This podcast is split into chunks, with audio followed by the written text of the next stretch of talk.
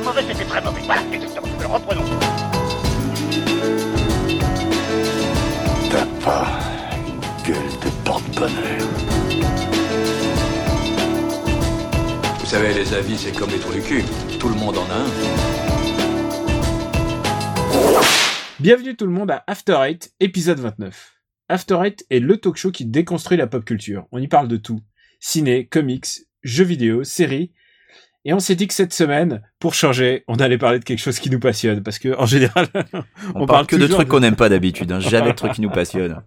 Donc on va parler des point and click, ce qu'on appelait autrefois les jeux d'aventure. Parce que, mine de rien, on est un peu vieux. Alors, je suis Daniel Andreev, et de l'autre côté du globe se trouve Benjamin François, alias Quix. Bonne année, Quix. Bonne année, Daniel. Bonne année, les auditeurs. Je suis un peu vieux aussi. Ouais, puisqu'on a, c'est la notre premier enregistrement depuis le nouvel an. Et, euh, je suis très content de te retrouver. Toi qui te réveilles très tôt aujourd'hui pour participer à, à cet After Eight. Euh, dis-moi, Benjamin, qu'est-ce qui t'arrive en ce moment? Allez, vas-y, débrief-nous, débrief-nous ce que tu as fait depuis le jour de l'an. Qu'est-ce qui, qu'est-ce qui tient à cœur?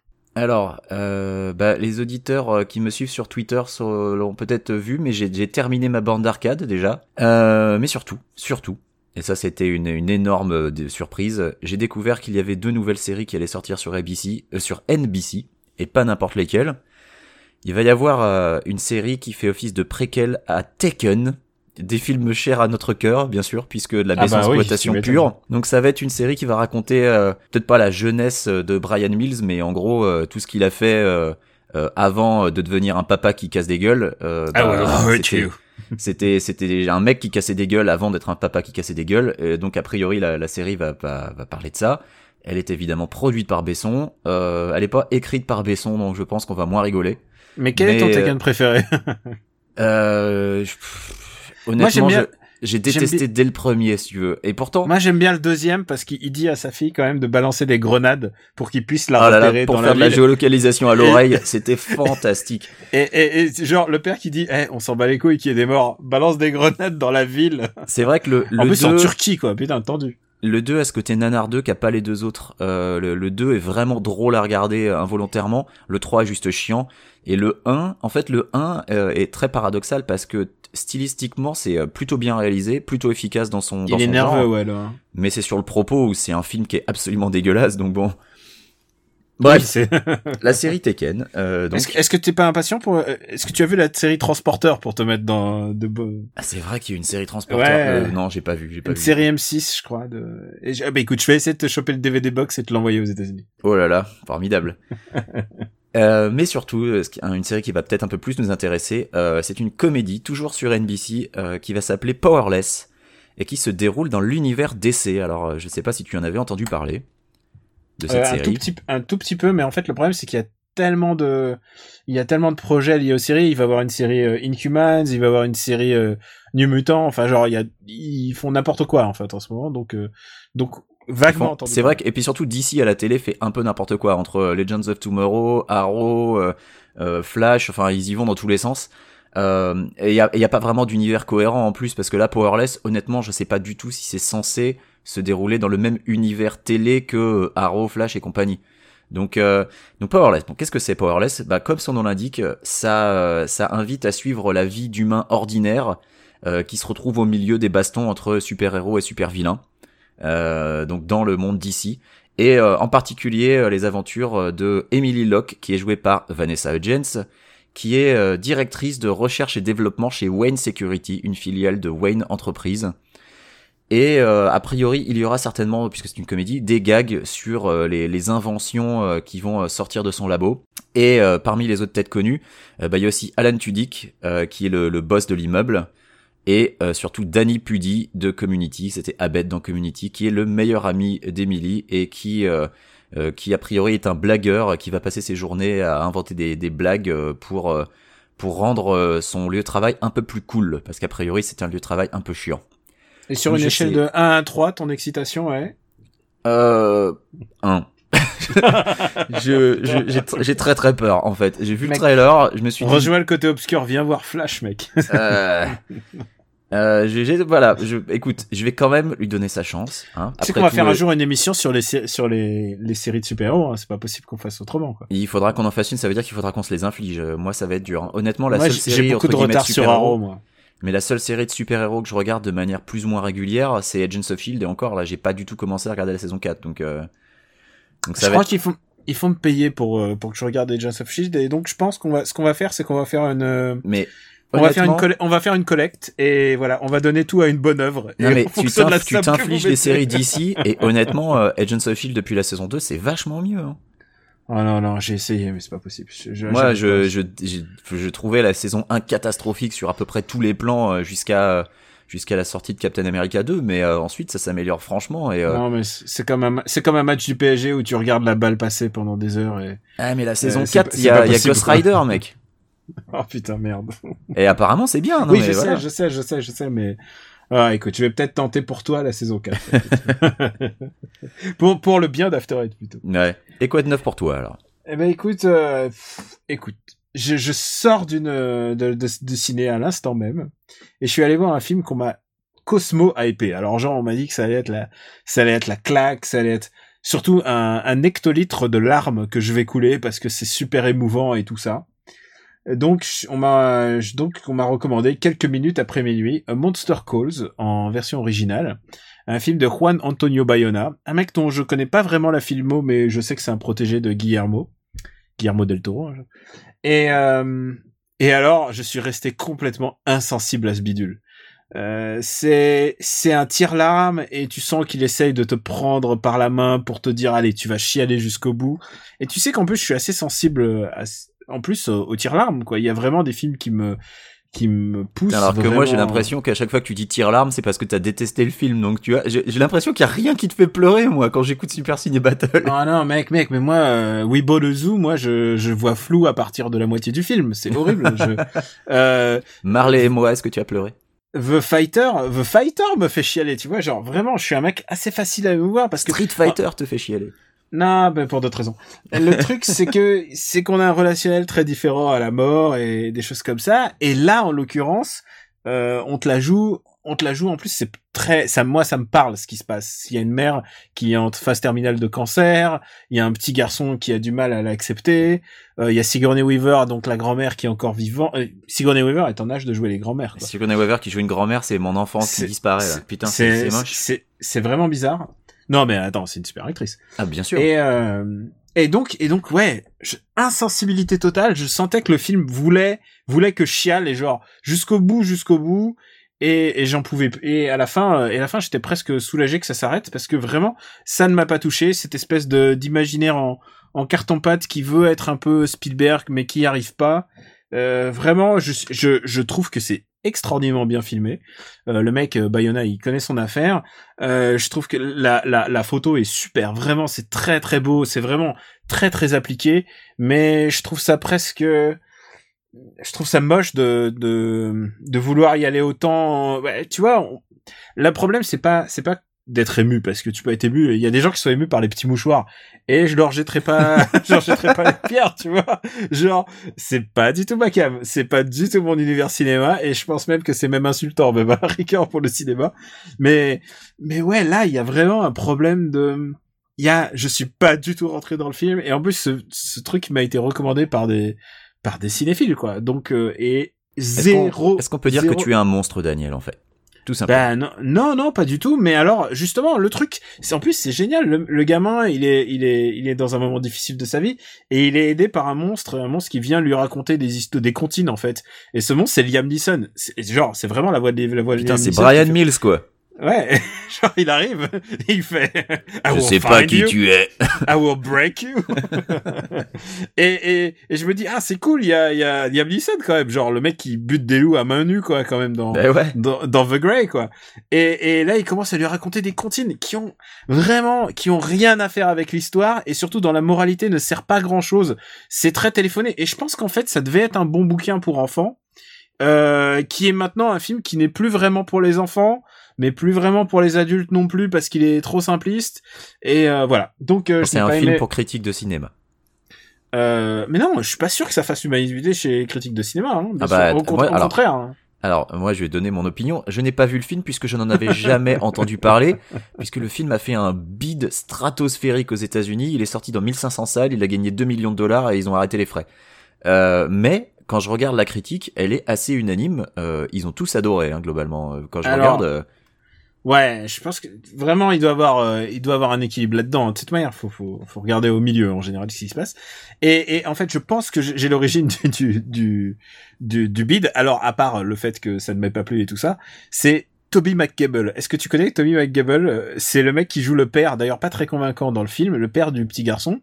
Et c'est le mec qui jouait à la fois Ben Hur dans le remake de Ben Hur et Doctor Doom dans le reboot des 4 Fantastiques. Ce mec-là porte la poisse à tous les films. attends, c'est genre- Keb- c'est Toby Cable, pas McCable Euh, Toby Cable, pardon. Euh, J'ai Ouais. pas, j'ai dit McCable. T'as dit McCable. Je l'ai pris pour un, je l'ai pris pour un Irlandais. Pardon, peuple irlandais.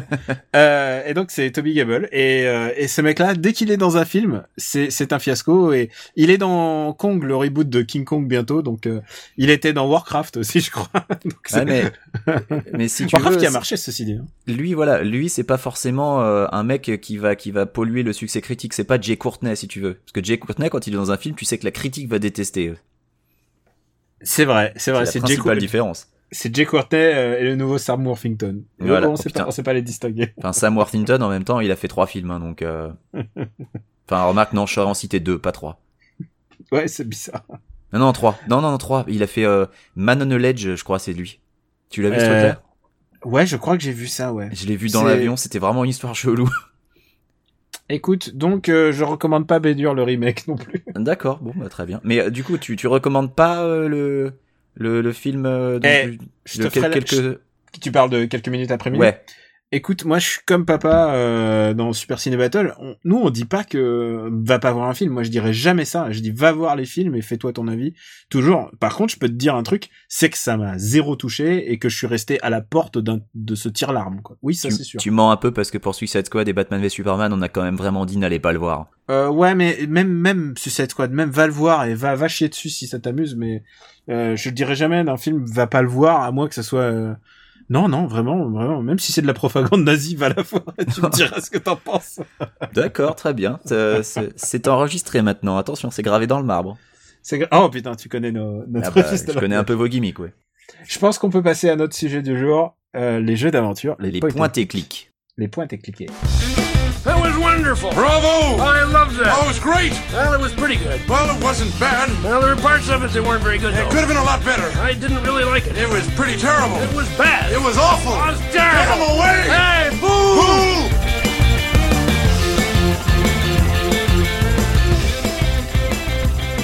King's Quest, Space Quest, Laser Suit Larry, Day of Tentacle. Qu'est-ce qu'il y a d'autre? Ma Maniac Mansion. tout Bah, ça, Monkey Island quand même. Monkey Island. Tout ça, c'est des jeux d'aventure, c'est des point and click. Et c'est un genre qu'on adore et qu'on pratique depuis très longtemps, euh, toi et moi, Quix. Euh, depuis quand pour toi? Alors, mon premier jeu d'aventure, c'est très spécifique, c'était Maniac Mansion, mais sur NES, parce que je n'avais pas de micro-ordinateur à l'époque.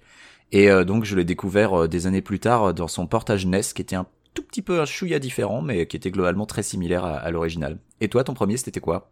Moi, c'était Police Quest 3 que j'ai- je suis Ouais. allé chez un chez un, un, un ami. Il avait un PC à l'époque, tu vois. C'est genre waouh le Graal. Il avait un disque dur de 120 mégas, tu vois. Ça me faisait rêver. Et, euh, et il avait euh, il avait ça et il y avait Wing Commander aussi, tu vois. Donc genre waouh, c'était vraiment le choc de ma vie. Ah ouais. Et tu sais quand t'es- à l'époque t'es sur Mega Drive, tu tu ouais, c'est tout de suite un autre monde. Et là Enfin, il avait déjà, s'il avait un disque dur, c'était déjà un bourgeois, hein, parce que les ordinateurs Mm. de l'époque, il y en a plein qui avaient pas de disque dur.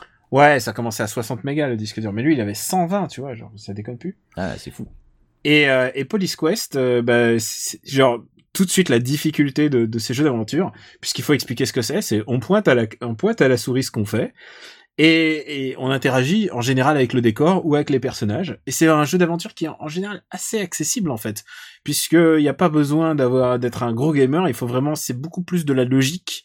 Ça se rapproche plus du puzzle game en fait, euh, surtout les premiers Police Quest quoi. Comme le nom l'indique, de toute façon, point and click, euh, c'est très simple. Tu prends ta souris, parce que c'était quand même à la base designé pour la souris, et puis euh, tu pointes sur les éléments du décor, tu cliques et tu regardes si ça fait un truc. Et puis le, les, les, les jeux Lucas euh, avaient euh, un, un petit élément en plus, c'était euh, cette barre d'action où tu pouvais ouvrir, tirer, pousser, prendre, parler, enfin voilà. Euh, qui te qui te proposait des actions supplémentaires, mais il y avait beaucoup de jeux euh, où c'était juste euh, tu vas sur un élément du décor, tu cliques et tu vois si ton personnage fait quelque chose. Et les, les jeux Sierra étaient beaucoup comme ça. Les jeux Sierra, c'était deux boutons. T'appuyais sur droit pour changer ce que tu vas faire et, et bouton gauche pour actionner. Et Lucas, ouais, il y avait tout un look, pick-up, open. Il y avait tout un tout un choix de toute une variété de petites phrases clés. Voilà. Mais avec et surtout pour moi qui ai vécu l'Apple II, c'était un c'était un bond en avant puisque puisque sur l'Apple II on avait les jeux textuels, les jeux d'aventure textuels. J'avais par exemple euh, Bilbo le Hobbit et le Seigneur des Anneaux et c'était que des trucs textuels où il fallait dire marche marche jusqu'à là, tourne à gauche, euh, bois la boisson. Enfin il fallait vraiment taper toutes tes commandes quoi. Ah bah c'était vraiment- c'était des héritiers des vieux jeux Unix. Il y a un jeu qui Mm. s'appelle Adventure tout simplement où c'était voilà purement tu tapes tes commandes et t'espères que ça fait un truc ouais. Et, euh, et c'est vrai que les, les jeux Lucas euh, d'un côté euh, donc LucasArts d'un côté et les jeux Sierra euh, menés par Roberta Williams de l'autre euh, étaient vraiment un, un renouveau complet du genre avec euh, cet, apport bah, graphique tout simplement le fait qu'il y avait des, des vrais graphismes jolis en plus la plupart du temps. Et pour moi, c'est ça que, pour moi, c'est vraiment le point essentiel du jeu d'aventure. Et d'ailleurs, pourquoi j'aime toujours le genre aujourd'hui, c'est que c'est un contact direct avec euh, l'artistique. C'est-à-dire, il n'y a pas d'étape, euh, en général, à moins d'un traitement graphique, mais il n'y a pas d'étape entre le graphiste et la technique. Il n'y a pas de limitation, il n'y a pas de limitation technique. Tu, vraiment, tu, la représentation que tu fais de ton monde, elle n'a limite que euh, le ce que en fait le dessinateur. Et c'est pour ça, par exemple, que un de mes préférés, c'était Monkey Island.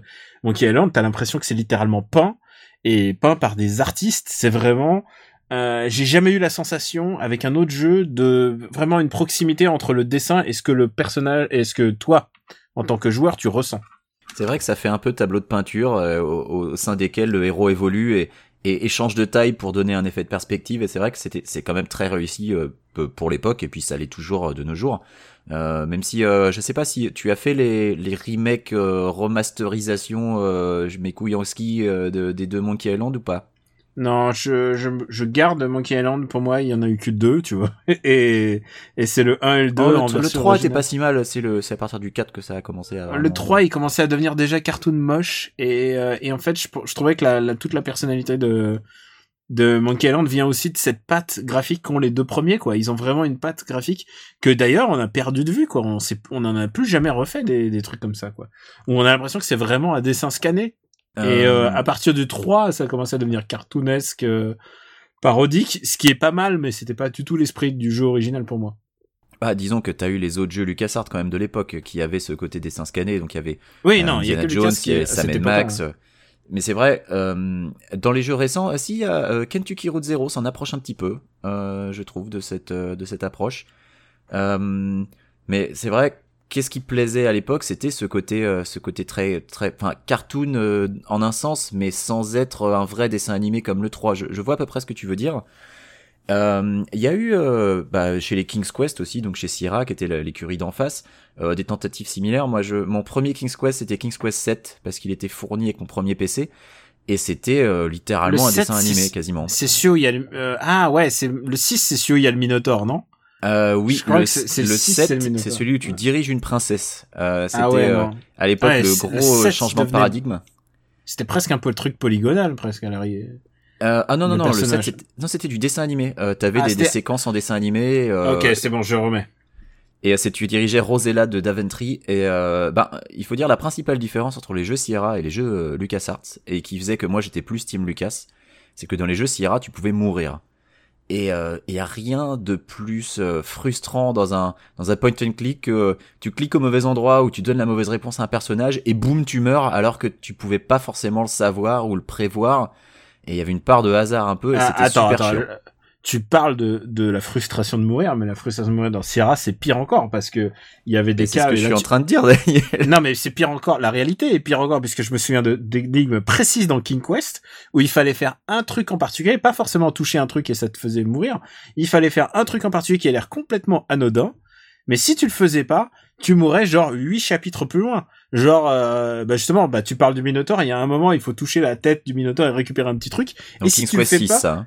6, et ben après, tu meurs. tu- si tu le fais pas, tu meurs. euh, tu meurs trois chapitres loin. Police Quest, je te prends mon premier, euh, premier par hasard. À un moment, ta femme est à l'hosto, elle est, euh, elle est, euh, elle est traumatisée à l'hosto et euh, sous surveillance respiratoire et tout ça. Et toi, il faut que tu passes tous les jours la voir. Mais si tu veux, euh, si tu veux qu'il y ait une happy end, c'est-à-dire qu'elle qu'elle reste vivante à la fin, il faut que tu amènes, tu viennes un jour près, tous les jours donc, et qu'un jour précis tu mets une fleur dans dans le dans le petit euh, dans le petit pot euh, dans le petit pot situé à côté de son à côté de son lit. Il faut qu'un autre jour tu lises un bouquin et si tu fais pas toutes ces petites actions très très précises que aucun indice te dit de faire, eh ben eh ben ta femme elle reste dans le coma. Mais du coup, tu peux pas gagner le jeu si ta femme reste dans le coma, c'est ça? Euh, bah t'auras t'auras une bad end genre tu vas arriver à l'hôpital et on et on va te dire ah bah ah bah bah vous avez arrêté le méchant mais vous avez pas euh, vous mais, mais, mais par contre il y a par contre elle est désolé euh, c'est c'est un légume maintenant D'accord, il y a des fins multiples. Ah ouais, non mais voilà, et c'est pour ça que moi j'étais plus Et ça, Team Sierra- Lucas parce que Sierra était très vicieux de ce côté-là où genre il fallait récupérer un mégot dans le chapitre 1 et l'utiliser euh, et euh, voilà par exemple dans Space Quest c'était débile dans Space Quest il fallait récupérer un mégot dans le chapitre 1 et à la toute fin il fallait utiliser le mégot pour qu'il fasse apparaître les les lignes laser de, de protection au tout dernier chapitre quoi c'est vraiment une bonde donc c'est pour Et, ça euh, que comme je le ouais. disais, j'étais plus Team Lucas parce que dans les jeux LucasArts, euh, tu pouvais pas mourir, euh, tu pouvais euh, tu pouvais rester bloqué euh, pendant perpète parce que tu trouvais pas la solution d'une énigme, mais tu pouvais pas mourir. Et, Et, ça, devenait même un gag euh, dans le dans les Monkey Island. Genre il y a un moment où t'es accroché et, et genre tant que tu fais pas la bonne action, tu remontes pas. Mais par contre, si tu restes en bas, tu restes toute ta vie accroché à dire des conneries quoi. Et Monkey Island, c'est euh, c'est d'ailleurs l'exception qui confirme la règle. Tu peux mourir d'une certaine manière par noyade, mais il faut vraiment le vouloir, quoi. C'est euh, Oui, il te dit tu veux vraiment, tu veux Voilà. vraiment vraiment, tu veux vraiment vraiment. tu et genre peux pas tu fais tu, accidentellement le faire. C'est euh, tu fais vraiment 60 volontaire. tu fais 60 clics euh, comme ça. Et donc ouais, du coup c'était le genre. Il faut comprendre que c'était le genre roi. Euh, même en France, il y avait euh, il y avait des jeux français. Il y avait Opération Stealth, qui est le jeu qui m'a qui m'a donné envie d'acheter un Atari ST, ce que j'ai pas fait, mais et il y avait Opéra... tu l'as joué à Opération Stealth, tu sais, c'est les, les les jeux les jeux Paul Cuset qui est l'héritier des voyageurs du temps. Ah mais moi j'ai j'ai joué à Croisière pour un cadavre et le manoir de Mortevielle par contre. à croisière.15 extraordinaire. Là encore chez Et- un voisin qui était fortuné, qui avait un PC. Ah bah ouais, heureusement qu'on a tous ces copains qui étaient qui avaient des thunes pour s'acheter des NES et des Ah ouais, et des PC. j'avais un- moi j'avais une NES, mais j'avais un cousin qui avait un ST aussi, euh, donc euh, je me demande si c'est pas lui sur son ST euh, euh, où j'avais joué, mais mais oui c'était en fait euh, c'était le genre roi sur micro-ordinateur à l'époque où le genre roi sur console c'était la plateforme. Euh, ça t'avais vraiment cette différenciation très nette euh, des genres et, euh, et c'est pour ça que Maniac Mansion finalement sur euh, sur NES était bah été un cas quasiment isolé parce que des point and click à l'époque sur console il y en avait extrêmement peu. Euh, Ouais, c'est venu c'est venu que beaucoup plus tard avec l'arrivée du CD-ROM en fait. Ouais, voilà, c'est et, et qu'on pouvait mettre des voix digites et des choses comme ça. Ouais, avec Broken Sword euh, sur euh, sur PlayStation, là, les chevaliers de Baphomet, euh, des choses comme ça. Mais c'est vrai qu'avant ça, ça n'était pas si courant sur console. Et il faut dire un truc, c'est que les consoles, bah, généralement, les consoles leaders à l'époque étaient japonaises, et au Japon, euh, les jeux, euh, le PC, l'industrie du PC pendant très très longtemps, c'était que du porno. Euh, et, et les jeux IS, tu vois, les jeux Falcom. Donc euh, il y avait soit ça, soit c'était du porno, donc il y avait pas d'autres offres. Et comme euh, bah il y a pas d'offres, il y a pas, les développeurs s'intéressaient pas à ce genre, et donc du coup, euh, fatalement, il a fallu attendre vraiment longtemps la PlayStation et, l'arrivée des occidentaux en masse pour pour pour changer ça, quoi. Mais t'avais aussi euh, quelques quelques portages de jeux d'arcade parce que les Japonais avaient le, le Sharp X68000 qui était exactement la même archi que les, les bornes de l'époque, donc ils ont eu quelques portages. Mais, euh, mais c'est vrai que le, marché PC n'était pas, euh, c'était c'était assez différent, c'était très différent au Japon, hein, on va pas se le cacher. Euh, ça ça a changé depuis, mais euh, est-ce que est-ce que tu as tu as tu as des grands souvenirs euh, de justement sur des sur des jeux plus français? Parce que c'est quand même un, un domaine dans lequel les Français se euh, s'illustraient. euh, je me rappelle euh, des jeux comme la Mer Zone ou des choses comme ça. à l'époque, les Français avaient avaient une certaine une certaine répute. Ah bah moi je te dis Opération Stealth pour moi c'était un système seller à l'époque quoi. C'était Ouais. c'était c'est- Opération Stealth est une parodie de James Bond euh, en forme de point and click. C'était hilarant. C'est un jeu vraiment bidonnant. Et en plus, il faut que je te le remette dans, dans le contexte de l'époque. Euh, moi, j'étais un, beaucoup plus jeune, j'étais tout gamin. Et les jeux, on les achetait encore en regardant la jaquette derrière, tu vois, en regardant les photos et tu vois les graphismes derrière. Et j'ai eu des bonnes surprises grâce à ça. J'ai eu aussi des très mauvaises surprises. Mais Opération Stealth, je regardais la boîte derrière et ça me donnait trop envie parce que tu voyais euh, le mec qui ouvre la mallette, sa mallette de de- d'espion. Et puis il y avait toute la machine pour faire le faux, pour imprimer le faux passeport. Enfin, tu vois, c'était c'était très détaillé, c'était très cinématique. C'est des trucs euh, qu'on n'avait pas l'habitude de voir. Et ouais, et euh, croisière pour un cadavre, là, euh, c'était carrément, il y avait des polygones et tout ça. Enfin, on était passé à une autre, à une autre dimension euh, dans le jeu d'aventure. Et et ce dont on se rend pas compte, c'est que tous les éditeurs, tu disais les jeux de plateforme, tous les éditeurs faisaient leurs jeux de plateforme. Au Japon, tous, ouais. les, tous les éditeurs faisaient leur aussi leur RPG. Euh, aux États-Unis et en, en Europe, tous les éditeurs étaient intéressés par faire le point and click parce que euh, parce que c'était rentable. Je me souviens de Microprose qui avait fait sortie. Je, je te jure que c'est vrai. C'est un jeu qui s'appelait Rex Nebular and the Cosmic Gender Bender. et et c'est à la fois euh, fait de manière réaliste, mais en même temps complètement parodique, puisque c'est l'histoire d'un mec qui arrive sur une planète où il y a que des femmes et euh, ils veulent l'utiliser comme euh, étalon reproducteur.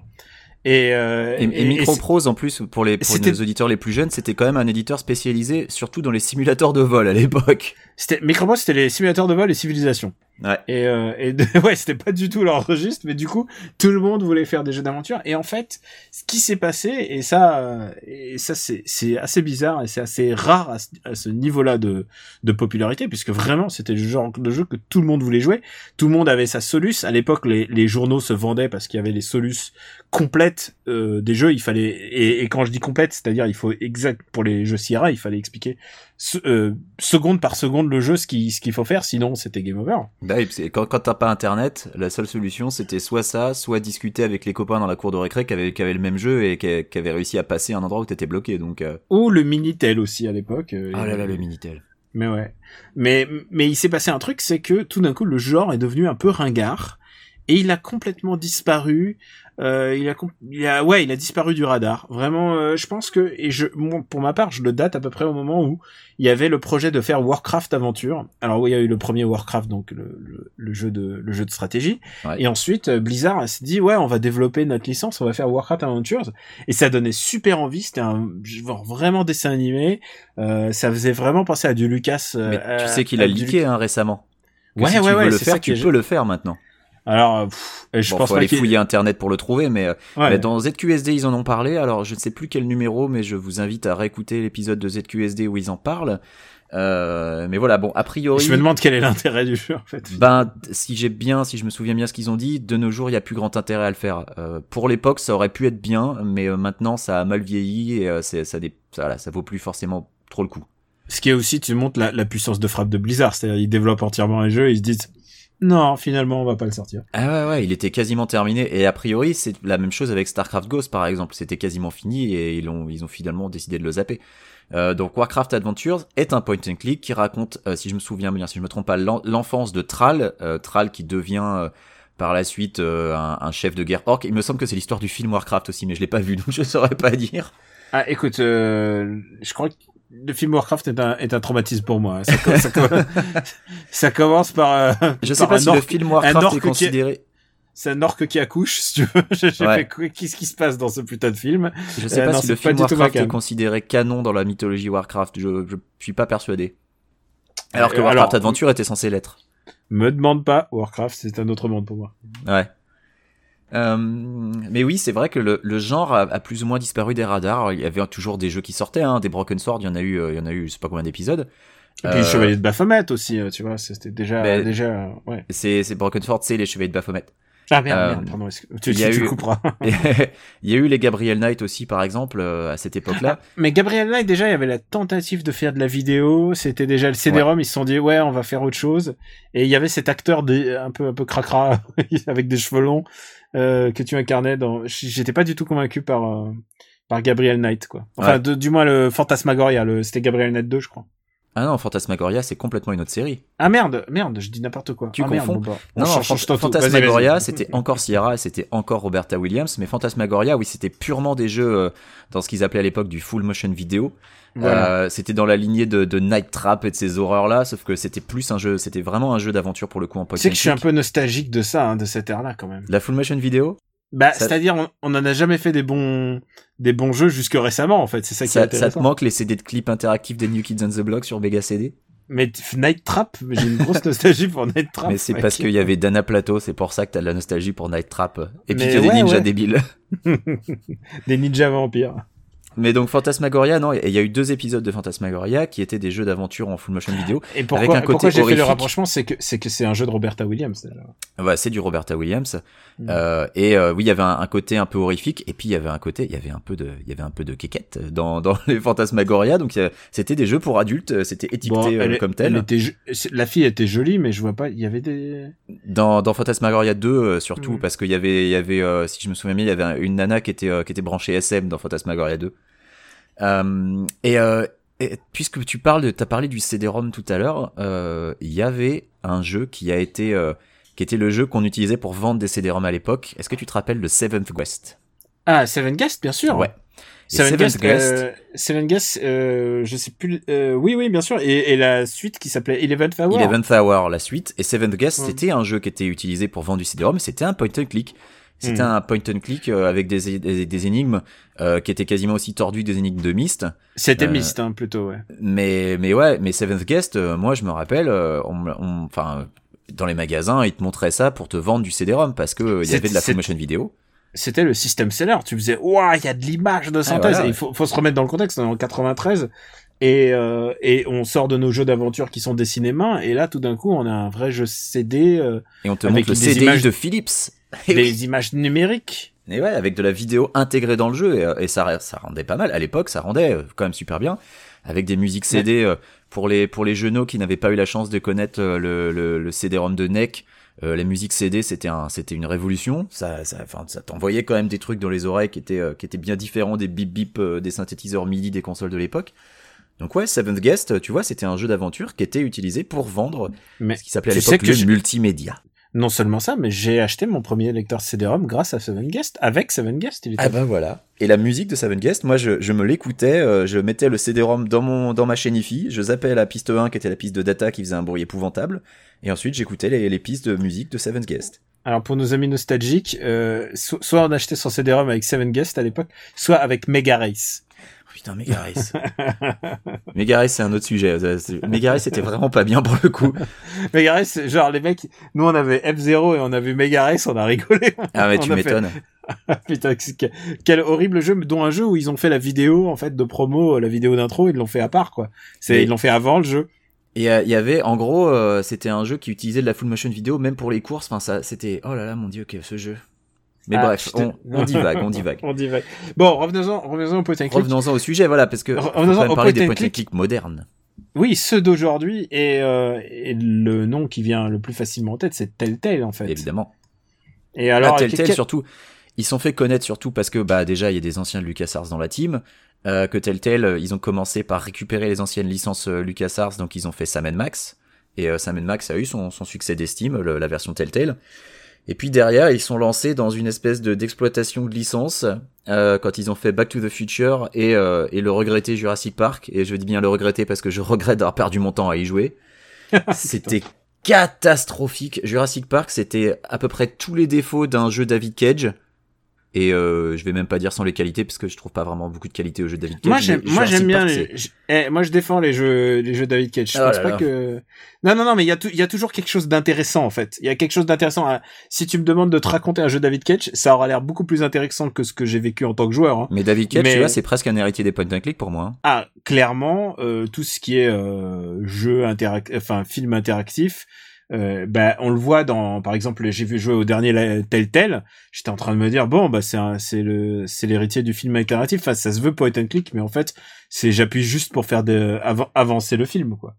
Ouais, voilà. et je et je pense en l'occurrence à, à à Batman que je viens de terminer et qui est qui est nul à yesh. Alors vraiment, euh, pour, pour- Je propose qu'on finisse avec Batman et qu'on qu'on fasse une petite une rétro de Telltale parce que voilà, ils ont eu d'abord leur on a moment de commencé avec. Walking Dead, Walking Dead, qui était Voilà. vraiment leur moment de gloire. C'était leur moment de gloire parce qu'ils sortaient de Back to the Future qui était euh, ouais bon moi perso j'ai abandonné au chapitre 2 je m'y remettrai peut-être un jour mais voilà euh, Jurassic Park donc qui était vraiment une catastrophe sur tous les niveaux et là ils sortent Walking Dead et Walking Dead et là ils ont trouvé la formule qui fonctionne en fait ils se sont calmés sur les QTE parce que euh, Jurassic Park c'est QTE Land il y en a Alors toujours QTE pour, Dead pour les gens moins. pour les gens qui nous ont écoutés jusque là et qui ne savent pas ce que c'est qu'un QTE, c'est une instruction qui arrive à l'écran de type euh, appuie sur le bouton croix et tu appuies sur le bouton croix pour faire avancer le film. Voilà, à Voilà. peu près Et ça. dans, et dans Jurassic Park, euh, si tu veux, c'est euh, c'est le festival de appuie sur tel bouton, appuie sur tel bouton. Et si t'appuies pas, ben euh, euh, soit t'es game over, soit tu te manges une sale note à la fin. Enfin voilà. Et c'est archi relou. Et il y en a trop, trop, trop. Et le pire c'est que ça me maintient pas éveillé en plus. Ah non, c'est chiant. Enfin, ça n'a aucun intérêt. Et puis la narration dans Jurassic Park était particulièrement pourrie. Dans Walking Dead, ils ont trouvé le, bon équilibre. Alors, sur les premiers chapitres, ils essayaient encore de mettre des petits puzzles type point and click, genre prends euh, tel objet à tel endroit pour ensuite faire tel truc. Ils ont finalement complètement abandonné ça. Ils se sont rendus compte que voilà, c'est un, machin qui fonctionnait plus dans leur formule. Et euh, ils s'en sont séparés. Mais Walking Dead fonctionne parce que Walking Dead te donne l'illusion du choix. Et Walking Dead fonctionne surtout sur ces dialogues où on te dit, euh, voilà, on te donne la possibilité de donner différentes réponses. Et là, tu as cette euh, instruction, euh, cette, instruction, cette inscription à l'écran qui te dit euh, tel personnage se souviendra que se souviendra de ça. Et ça, ça joue. S'il l'affichait pas, ça marcherait moins. Je C'est euh, pense aussi ouais. c'est vraiment un truc qui, qui joue parce que si tu sais pas lequel de tes trucs a pu euh, a pu avoir une influence, tu t'en rends pas forcément compte. Et il y en a et il y en a c'est c'est vraiment de la blague quoi. Il y a des moments où euh, on te dit tel personnage se souviendra de ça et puis le personnage il meurt trois minutes après et tu dis bah ouais bah ça a servi à rien bah ouais ouais. C'est c'est en fait c'est une espèce de poudre aux yeux mais qui fonctionne très très bien la première fois et c'est ce qui a bluffé tout le monde avec le premier Walking Dead je pense. Bah exactement en fait. Et surtout en fait il y a dans Walking Dead, euh, on l'oublie, c'est que les personnages principaux en fait sont des personnages originaux. C'est pas des personnages de la BD, donc du coup ils avaient un peu de liberté. à part euh, quelques personnages secondaires parce que le, oui, jeu s'inscrit dans le canon de la BD. Alors non, en fait, il se contredit énormément. En fait, il... et c'est le problème aussi de tous ces jeux qui essaient de s'inscrire dans une espèce de continuité et de ces choix multiples, c'est qu'au bout d'un moment, ils finissent tous par par euh, dire le tout et son contraire, et on va le voir avec Batman. Mais mais Walking Dead, les deux personnages principaux, comme ils sont nouveaux, ils ont un peu un peu de un peu de champ libre pour les écrire. Et dès qu'ils sont dans la licence, et on le verra ensuite avec euh, avec Game of Thrones aussi, ils ont récupéré la licence Game of Thrones, c'est que ils arrivent pas quoi. En fait, il faut mieux, faudrait mieux écrire les jeux. Et c'est vraiment ça. Ils ont un gros problème d'écriture euh, les, jeux tels tels. Ben, en fait, sur l'écriture, Walking Dead se distinguait parce qu'il était vraiment très bon. Euh, je sais que derrière, alors dans la foulée, le deuxième qui est sorti, c'était The Wolf Among Us, qui était basé sur la série Fable. Euh, moi, The Wolf Among Us, j'étais euh, super enthousiaste au début, et en fait, à la fin, c'est retombé comme un soufflé parce que c'est exactement la même fin que Walking Dead. Si t'as déjà fait euh, Walking Dead, enfin la, la saison 1 de Walking Dead, mais la, la fin de Wolf Among Us, c'est exactement la même chose. Donc comment s'extasier alors que j'ai déjà joué le truc, j'étais vraiment vraiment déçu. Et de la même manière, j'ai été assez déçu de la saison 2 de Walking Dead, surtout les premiers chapitres, euh, parce que tu sortais d'un épisode spécial euh, qui s'appelait, euh, euh, c'était quoi, c'était 300 Days, où on te présentait des personnages, et tu dis, ok, et ces personnages-là vont apparaître dans la saison 2, et en fait, ils ont des rôles, mais archi secondaires dans la saison 2, où- au point où tu les oublies, ou limite, ils servent à rien. Et puis, euh, la saison 2 de Walking Dead décolle, euh, arrivé au chapitre 3, et, euh, et c'est c'est vrai que c'est dommage, parce que ces deux premiers chapitres desservent complètement le, le, le projet, et surtout que la, la fin est vraiment très intéressante. Et euh, le problème, c'est que quand je vois comment ils ont complètement euh, zappé euh, tous les choix que tu avais pu faire dans 300 Days, j'ai pas encore commencé la saison 3 de Walking Dead, mais euh, je me dis, est-ce que les choix que j'ai faits en fin de saison 2 vont vraiment avoir une influence, tu vois? Et, euh, et bah c'est c'est un, c'est un peu un- c'est un peu inquiétant. Est-ce qu'on peut défoncer Batman maintenant? C'était Bah nul. écoute, euh, on peut c'était za- nul. Attends, attends, attends, attends. Je vais zapper vite fait Game of. Thrones. Est-ce que t'as fait Game of Thrones ou pas? Non, j'ai pas osé. Moi non plus, je l'ai pas fait parce que tout le monde en disait du mal. Mais par contre, j'ai fait Tales from the Borderlands qui pour le coup m'a beaucoup plu.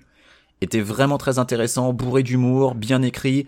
J'avais vraiment l'impression de revenir à la formule du premier Walking Dead, le, côté euh, grave en moins, parce que c'est moins sérieux, parce que c'est Borderlands, donc tu rigoles.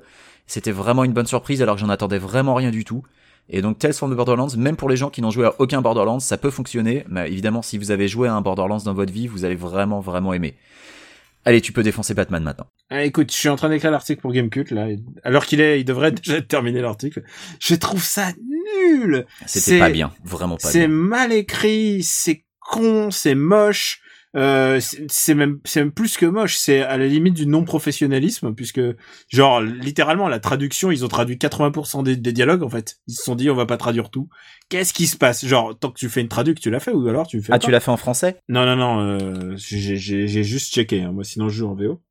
Mais mais non non, c'est c'est nul nul nul. Et c'est ça le problème, c'est que un jeu vidéo est censé te t'ouvrir vers des horizons de narration que que ne peut pas le faire une BD et et moi j'ai juste perdu mon temps, j'aurais j'ai calculé le temps que j'aurais pu me relire des BD là, c'est j'ai l'impression d'avoir perdu mon temps avec une offre complètement nulle avec euh, dire qu'il y a des gens qui trouvent que que, que les dernières adaptations en film sont nazes, mais là, là, on est dans le zéro dans la proposition, c'est le néant absolu de la proposition et de jeu, et d'univers, et, et tout, quoi. Ah, je déteste, je détestais ce Batman de Telltale. J'ai détesté. Je vais dire un secret.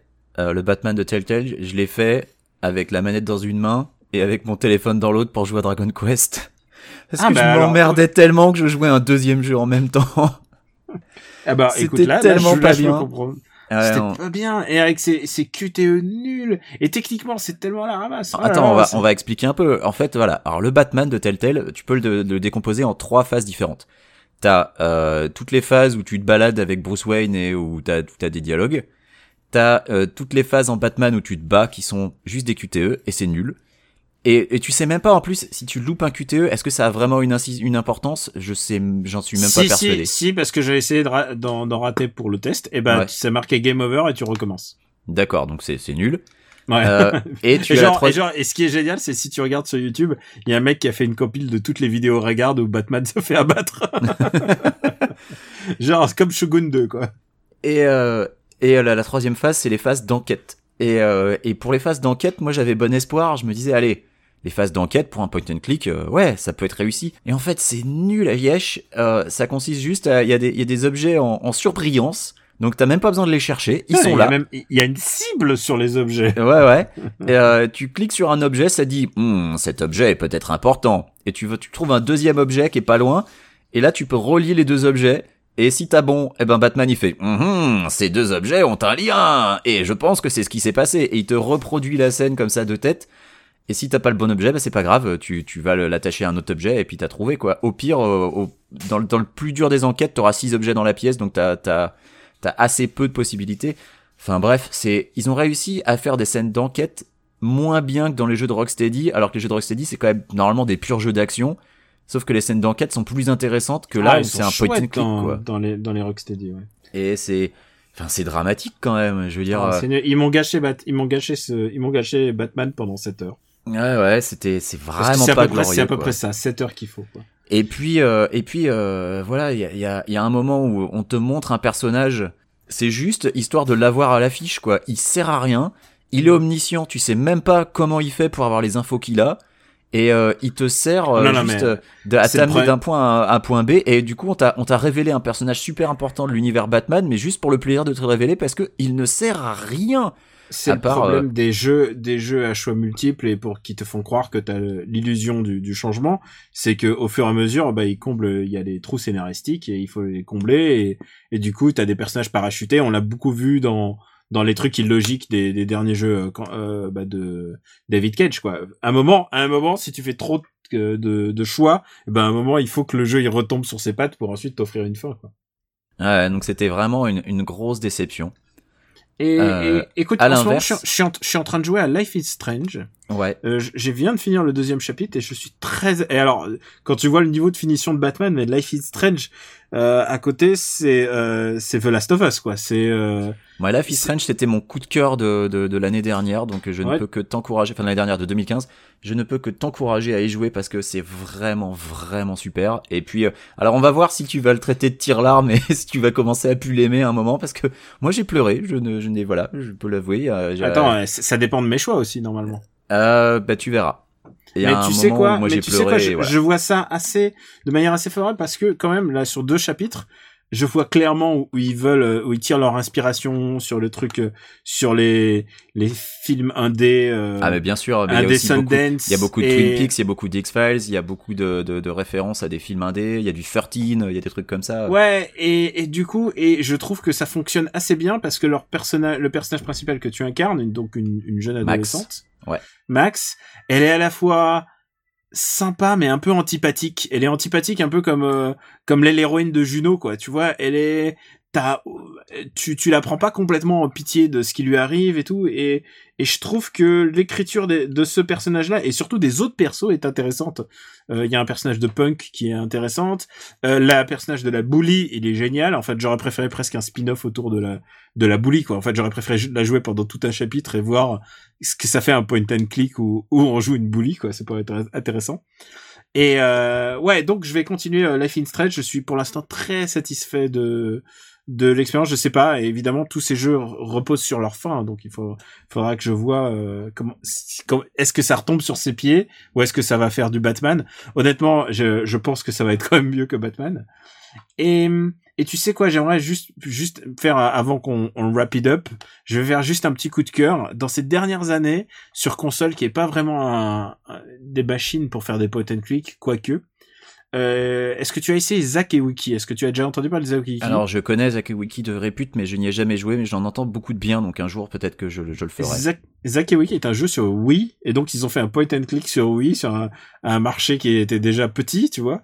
Et, et c'est vraiment adorable. C'est, et si le Japon te faisait un vrai point and click, et je pense qu'on a loupé le coche avec la, la DS et la, la 3DS, en fait, qui auraient été des très bonnes machines pour faire des point and click. Bah, sur DS, il y a eu les Another Code et Hotel Dusk, qui étaient Ouais. un petit peu, un petit peu des point and click, euh, mais genre euh, réactualisés. Et qui Euh, sont assez intéressants. hein. Moi, je vois les Phoenix Wright aussi comme une espèce de déclinaison du genre.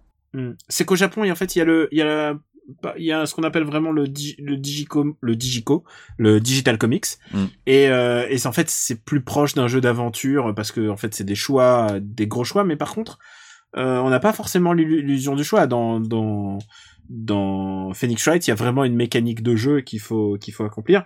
Et d'ailleurs, à, ce- à ce sujet, un des le un des plus grands euh, digital comics de Suda Goichi qui s'appelle Silver Bullet est ressorti sur PC et Mac euh, l'année dernière en fin d'année en version HD. C'est c'est le jeu qui a lancé Suda Goichi, le, le concepteur.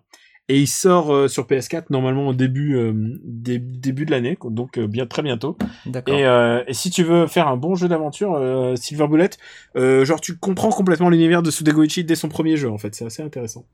D'accord. Euh, moi, je voudrais parler euh, rapidement euh, euh, de la scène indé, puisque c'est surtout sur la scène indé, en fait, si on sort des canons du genre de tel tel euh, qu'on va trouver euh, les, les jeux d'aventure récents. Euh, Il y a eu, euh, bah, il y a quelques années déjà, euh, Machinarium qui avait ce parti pris très intéressant où il y avait aucun dialogue, où euh, puisque tu diriges un petit robot et euh, c'est des robots qui parlent pas.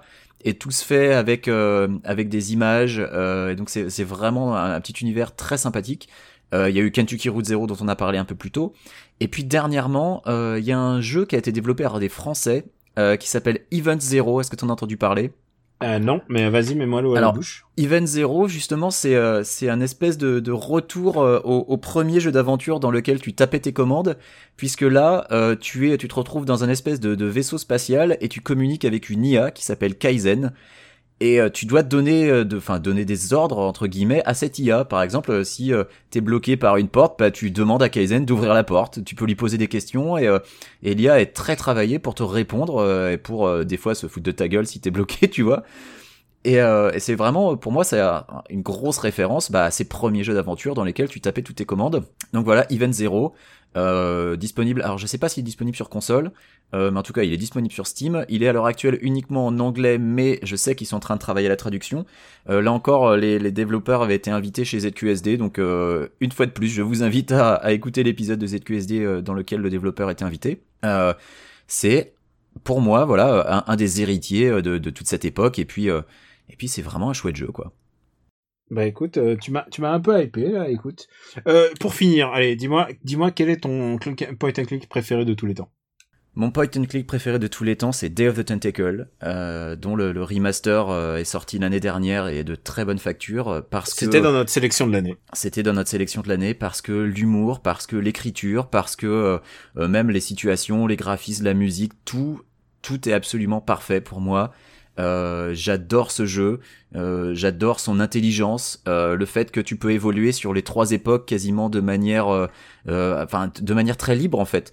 Il y a un moment où tu vas être bloqué quoi qu'il en soit parce que tu es obligé d'avancer dans une certaine époque pour pour débloquer dans l'autre, mais t'as vraiment ce sentiment de, de liberté où voilà bon bah je suis bloqué à tel endroit, allez je vais passer, je suis genre je suis bloqué dans le passé, je vais passer dans le futur et puis je vais voir si je peux essayer de faire un truc qui va m'aider. Moi je, je, je, je n'en démords pas, je me le refais une fois par an euh, minimum, parce que euh, bon évidemment je le torche en une heure et demie, parce que quand tu le connais par cœur, tu le torches en une heure et demie. Mais euh, c'est pour moi un, chef-d'œuvre d'absurde, de d'humour, c'est extrêmement drôle. Voilà, Deus the Tentacle, je, je, ne peux que le recommander aux, gens qui n'auraient jamais essayé. Penchez-vous-y, c'est de la bonne. Et sur PSN, il est gratuit ce mois-ci d'ailleurs.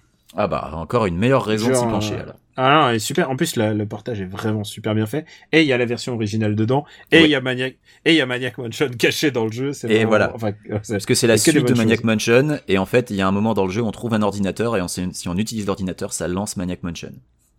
Et pour moi, mon préféré, bah écoute, moi c'est Monkey Island 2 quand même. Monkey Island 2, c'est vraiment le jeu, c'est le fusion de, de l'artistique et, et, de l'écriture quoi. Ouais. L'écriture, c'est tellement drôle. C'est le jeu le plus drôle que j'ai jamais joué de ma vie, je pense. Et, et, vraiment, quel, quel pied, quoi. Monkey Island 2, j'ai jamais, ouais, j'ai, je crois que j'ai jamais eu, c'est dans mes jeux préférés de tous les temps, Monkey Island 2.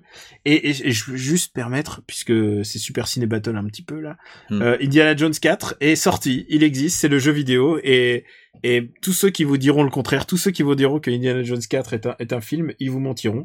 Donc, Indiana Jones 4, Fate of Atlantis, c'est le Indiana Jones 4 qu'on n'a jamais vraiment vu et il existe en jeu vidéo et c'est le, meilleur, c'est le meilleur jeu d'Indiana Jones de tous les temps. D'ailleurs, à noter que c'est un jeu qui est assez dur, euh, Indiana Jones 4, euh, mais ouais, toujours dur. moins que le Indiana Jones 3 de, de LucasArts, qui lui est horriblement dur, mais le 4... Mais euh, je l'ai finissé, moi, à l'époque, mec. Ah, moi aussi, mais euh, je pense que maintenant, de nos jours, j'y arriverai plus, si tu veux. Mais Indiana ah ouais Jones 4, il y a quelques énigmes qui sont vraiment, enfin, tu vois, je disais des énigmes de Deus Tentacle qui sont tordues, mais alors le détecteur d'Orichalk de d'Indiana Jones 4, je n'y arriverai jamais, je pense. Je, ah non, mais il y a des, et oui, parce qu'il suffit pas de suivre ce qui se passe dans le film, hein. c'est ouais, beaucoup beaucoup plus complexe. Ouais.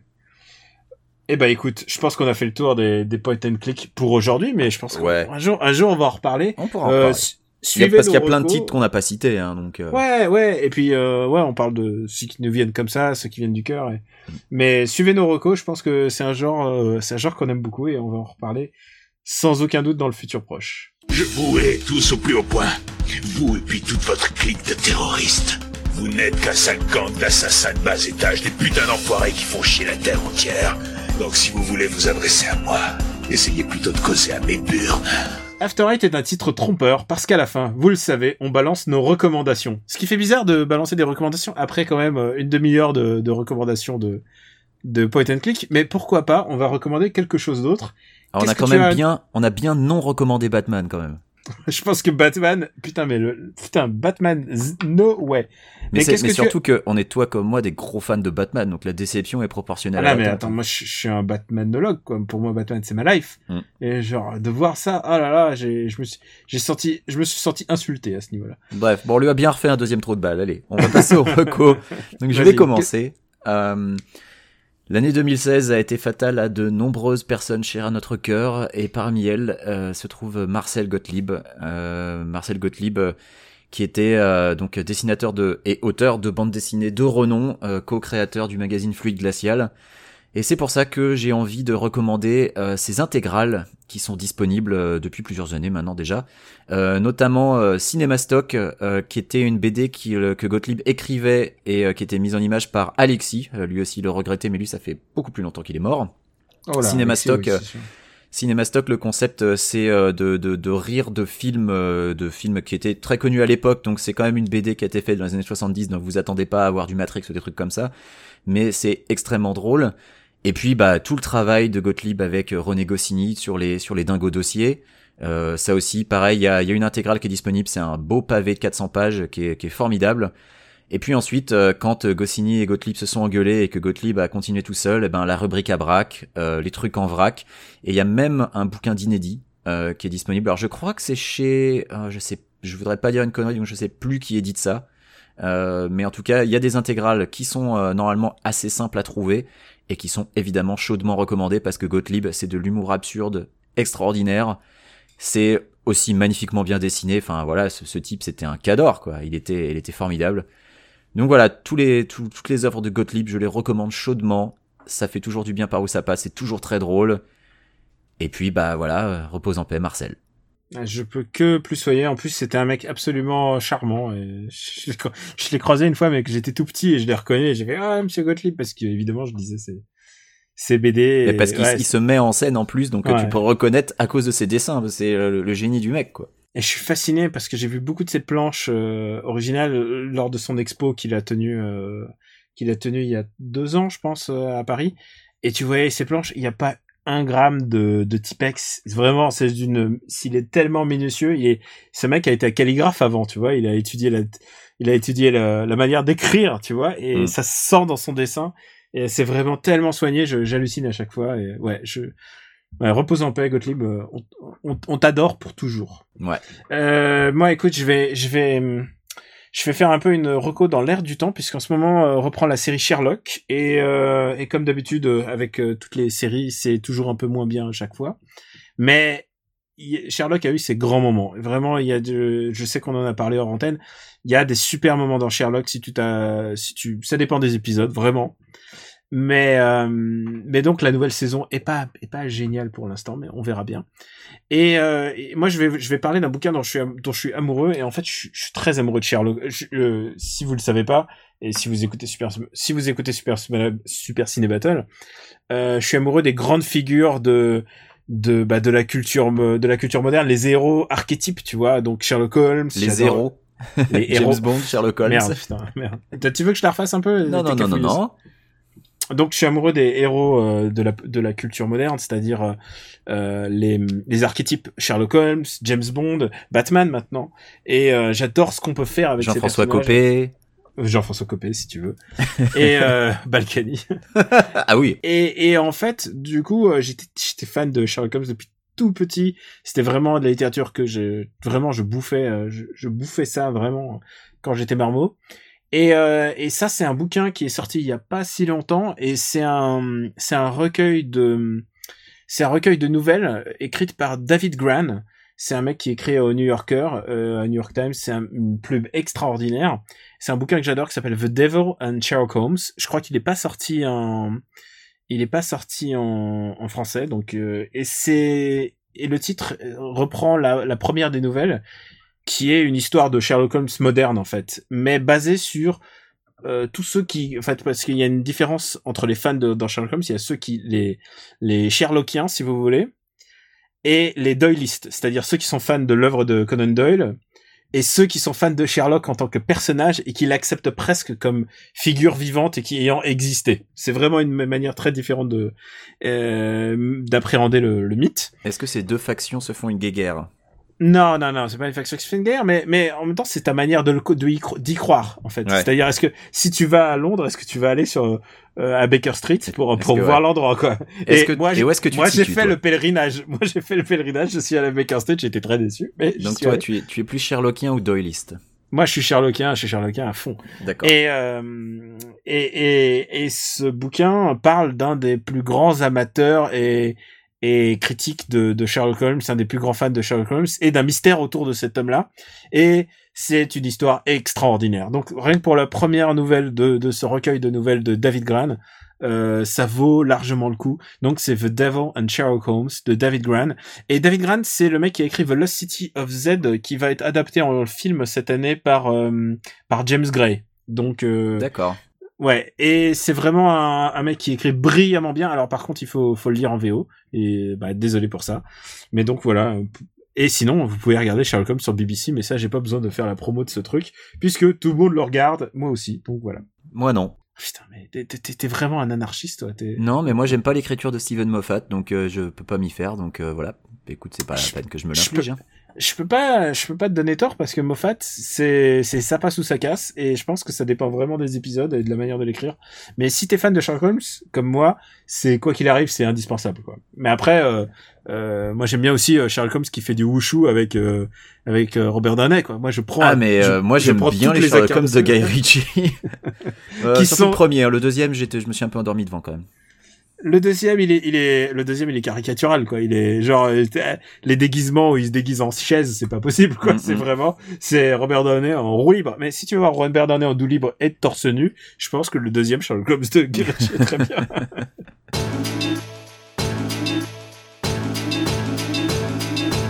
c'est la fin du 29e épisode d'After Eight. Quicks, où peut-on te retrouver? Alors, je suis Quix, KWYXZ sur Twitter. On peut me retrouver sur euh, Gaming of Utix, donc avec mon article sur la bande arcade, ou sur Geekzone, euh, puisque d'ici à la publication de cet épisode, l'article sera paru sur Geekzone. Et puis sur les forums de Gamecult, euh, voilà, en gros, entre autres, c'est à peu près là où on peut me trouver. Toi, Daniel, où peut-on te capter?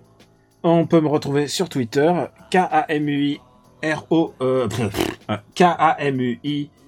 R-O-B-O-T-I-C-S. Alors, ce que les auditeurs savent pas, c'est qu'il l'a écrit, c'est sur le Google Doc, il a mis des espaces entre chaque lettre pour pas stoler, et il arrive encore à stoler sur son Non, pseudo. tu sais pourquoi? Parce que j'ai fermé les yeux en le faisant.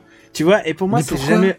Pourquoi pour te, moi, te donner un handicap Je sais pas. Pour moi, c'est jamais automatique. Je suis pas là pour refaire la même soupe à chaque fois. Camille Robotique, c'est pas automatique. Voilà. Euh, vous pouvez me retrouver sur Gamecult donc pour euh, dire du mal de Batman puisque je vais le défoncer. Ah ouais, bah. Euh, vous on pouvez va pas retrouver- spoiler la note, mais ça va pas voler haut. Non, ça va pas voler haut, mais faut- si vous écoutez cet épisode avant de lire le test, putain, vous allez pas être, vous allez pas être déçus. Et euh, vous pouvez me retrouver sur, sur le podcast voisin d'After Eight qui est Super Ciné Battle avec euh, notre ami Stéphane Boulet. Euh, et bien entendu, bah, sur After Eight, euh, j'en profite pour, euh, pour... Ah non, allez, je, je tease pas, je, je, ferai, je ferai la pub, la promo après. Ouais. Ouais, ouais, tant qu'à faire, une fois que ça sera en ligne. Donc, After Eight, c'est sur le site After Eight, after8.fr. Euh, on est aussi sur iTunes et sur YouTube. Et, euh, et puis, alors, c'est comme c'est la première de l'année, je vais le dire une fois, merci à tous ceux qui nous laissent des commentaires sur iTunes. Ça nous permet euh, d'aider à le référencement de- de- du podcast. Des petites Pour- étoiles. Parce qu'en fait, nous, on compte beaucoup sur le bouche à oreille. En fait, on compte sur le fait que vous allez le foutre sur votre autoradio et que tout le monde va en profiter dans la bagnole. Euh, Parce que si on se contentait que des joggers, et on vous adore les joggers, mais les joggers, les joggers, vous êtes pas là en train de faire. en Mais il faudrait, dire, faudrait que le jogger. Ouais, le jogger, pendant son jogging, tu sais, il court et puis il croise un autre jogger, il fait Ouais, j'écoute After After Eight. Eight Bah ça voilà, pourrait le un faire. truc- ouais, des, des t-shirts fluo peut-être à After Eight, ça serait pas mal pour les des t-shirts de jogging. Bah, il va falloir Mais- que tu commences à faire des t-shirts de flu- fluo de jogging euh, que tu, que tu, que tu distribues, je sais pas, à la, so- à la sortie des. Euh, Quelle bonne- la sortie des stades, j'en sais rien. Quelle bonne idée. Et donc, merci de nous laisser des commentaires positifs parce qu'en plus, nous, on est non seulement indépendants, mais alors on est, on est, ouais, on est très loin de tous les circuits de distribution de podcasts. Ah, tu On veux fait dire qu'on n'a pas d'article complaisant dans les un rock? Ouais, on n'a pas ça. Non, non, non, mais même, euh, tu sais, nous, on est ravis, on a eu elle, euh, After Eight, on a eu elle. Je veux dire, c'est, le préfère, en premier, c'est le premier journal qui est, le journal euh, qui, qui est parlé de nous. Je suis assez fier que ça soit elle. Ouais. Parce que genre, je- all things, je m'attendais pas à ça, donc je les remercie très profondément. Et donc oui, on compte pas beaucoup sur le sur le sur les relais médias puisque puisque figurez-vous que je, je, je n'ai aucun levier là-dessus, aucun. Mais alors aucun. Bah, à part mettre des t-shirts dans l'émission Game Cult, en fait, euh, C'est c'est c'est le seul truc que je peux faire vraiment. Genre, il y a, y a rien d'autre que je puisse faire. Donc voilà. Euh, merci de nous laisser des commentaires et de mettre des, petits- des, des étoiles sur euh, iTunes parce que ça aide au référencement aux gens qui sont là par hasard et et alors le mec qui prend ce podcast par hasard et qui se dit putain les les point and- je vais découvrir ce que c'est que les point and click. Je- je- J'ai une pensée pour, pour j'ai toujours une pensée pour le mec dont c'est le premier podcast et qui va nous écouter là. Bon, Bah c'est écoute, fini. mieux vaut euh, celui-là que le précédent, j'ai envie de dire. euh, le précédent c'était quoi? C'était Ah, le euh, précédent, c'était presque un mini-zode, c'était c'était spécial. Ah bah oui, on a juste on a juste parlé de, de ce qui nous est arrivé depuis le Voilà. Depuis le début de, de- Je à la que fin de les point click, c'est pas mal pour démarrer. Ouais, on voulait faire tout doux, en sachant que à la fin de la semaine, je crois qu'ils présentent la, la Switch, donc euh, Oui. tu vois, on, on se laisse des sujets pour plus tard. On va certainement parler de Nintendo un jour ou l'autre. Ouais, je pense que Nintendo va arriver très très bientôt là. Donc on vous, on vous dit à bientôt et pour d'autres sujets tout aussi variés et euh, à dans un prochain épisode, on vous embrasse. Bisous, salut. Ciao.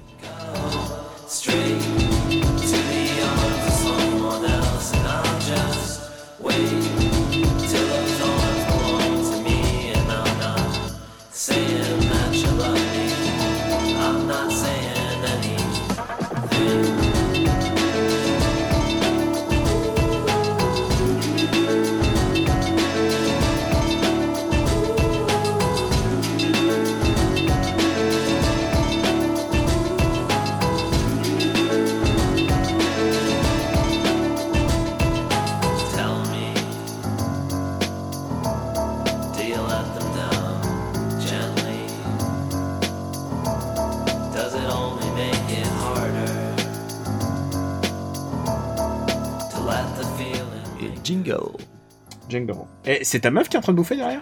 Ouais, et donc il va falloir que je coupe plein de bruit. Ah Euh, putain, il y a plein de allumait le bruit. gaz et tout. Et surtout quand tu... Bah ouais, quand tu parles en même temps, ça va être compliqué. Mais... Ouais, ouais, je vais me démerder. Bah, tu verras bien.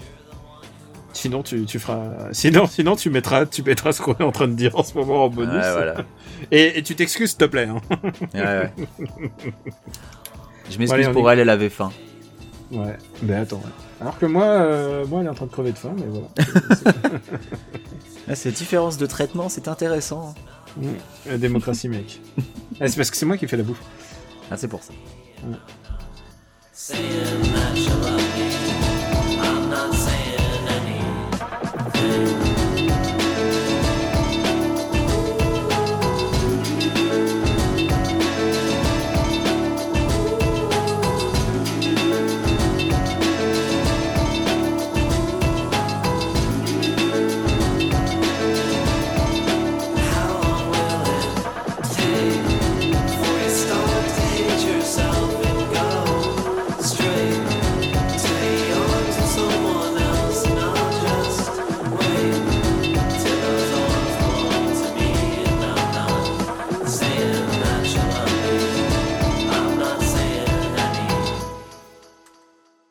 Pom, pom, pom, pom, pom.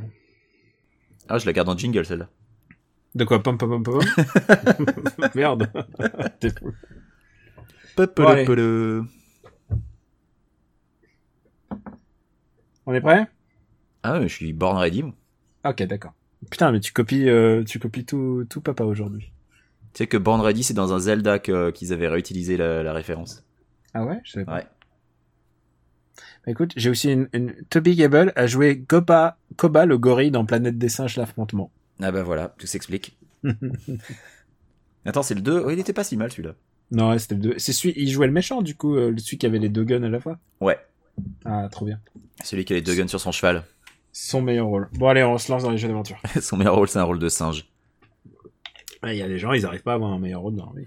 Ah bah, euh, Gérard Butler. Putain. Euh, ou, attends, comment elle s'appelle, celle que t'adores? Euh... Cara Delevingne. Non, pas Cara Delevingne. Euh... Ah, Mila. Jovovich. Mila Jovovich. Est-ce qu'elle a joué un bon film un jour? Bah ouais, elle a joué dans euh, Dazed and Confused de Richard, Lin- de Richard Linklater, mais euh, en gros, euh, son rôle a pas tellement survécu au montage. Elle était censée avoir un plus gros rôle et elle s'est retrouvée avec un rôle minuscule euh, après que ce soit passé sur la table de montage. Mais Ah, il y, a des- il y a des gens. Elle s'est sur- fait Terrence Maliké. En gros, il y a des gens sur Twitter qui étaient là à me défendre le cinquième élément. Je fais non, non, mais non, non, non, non, non, c'est pas possible, c'est pas possible. Euh, ouais, cinquième élément, je trouve que en production design. Bon, allez, Le cinquième élément, je défends les décors, les costumes, mais on en Ouais, reparlera quand on fera quand on fera notre épisode spécial Besson. La production value du cinquième élément, type top, Production tout le value reste, ça va pas du tout. quoi. Incroyable, mais voilà. Et puis, l'histoire. pff. Bon, allez,